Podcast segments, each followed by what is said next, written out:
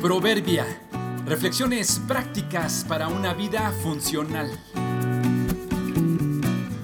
Octubre 15. Mochila.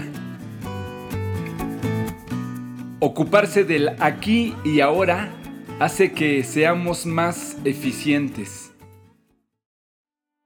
Llegué a mi casa de un viaje corto. Estacioné mi auto cerca de ella y para no tener que dar dos vueltas para bajar las maletas, me puse una mochila en la espalda y otra en el pecho. Saqué otra bolsa grande con naranjas que había comprado en el viaje, un par de zapatos y un trozo de pastel que me habían regalado antes del regreso. Puse algunas cosas en el piso. Cerré el auto y como pude me llevé en las manos las bolsas y los zapatos. Abrí la puerta de mi casa y fui directo a la cocina, dejé el pastel y las naranjas y llevé a mi recámara mis zapatos y la mochila que traía en el pecho, que contenía la ropa que usé en el viaje. Saludé a mi esposa y comenzamos a platicar un poco de lo que ella había hecho en mi ausencia. Le comenté de los saludos que le enviaron de la gente que la conoce en el lugar donde estuve. Comencé también a preguntarle a mis hijos cómo estaban, tratando de estar actualizado de sus actividades. Después de un tiempo de charla, mi esposa me dijo, ya descansa, ya puedes bajar tu mochila. Ya estaba en mi casa, pero seguía cargando la mochila que traía en la espalda.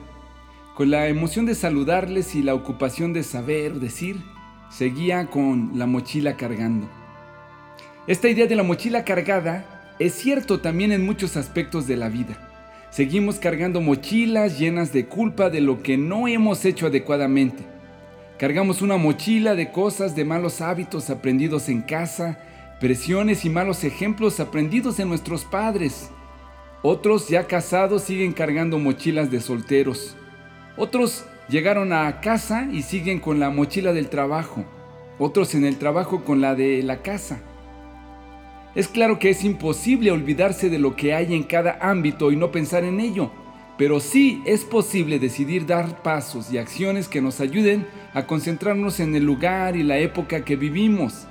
Sí es posible responsabilizarnos de nuestro aquí y ahora, dejando de lado las justificaciones. En algunos casos hay que olvidarse de la mochila para siempre, en otros hay que dejarla y retomarla en otro momento. ¿La mochila que cargas sí es tuya? ¿Lo que cargas en ella sí debes cargarlo? Es más, ¿deberías estar cargando una mochila ahí donde estás? Luego dijo Jesús, vengan a mí todos los que están cansados y llevan cargas pesadas, y yo les daré descanso. Mateo 11:28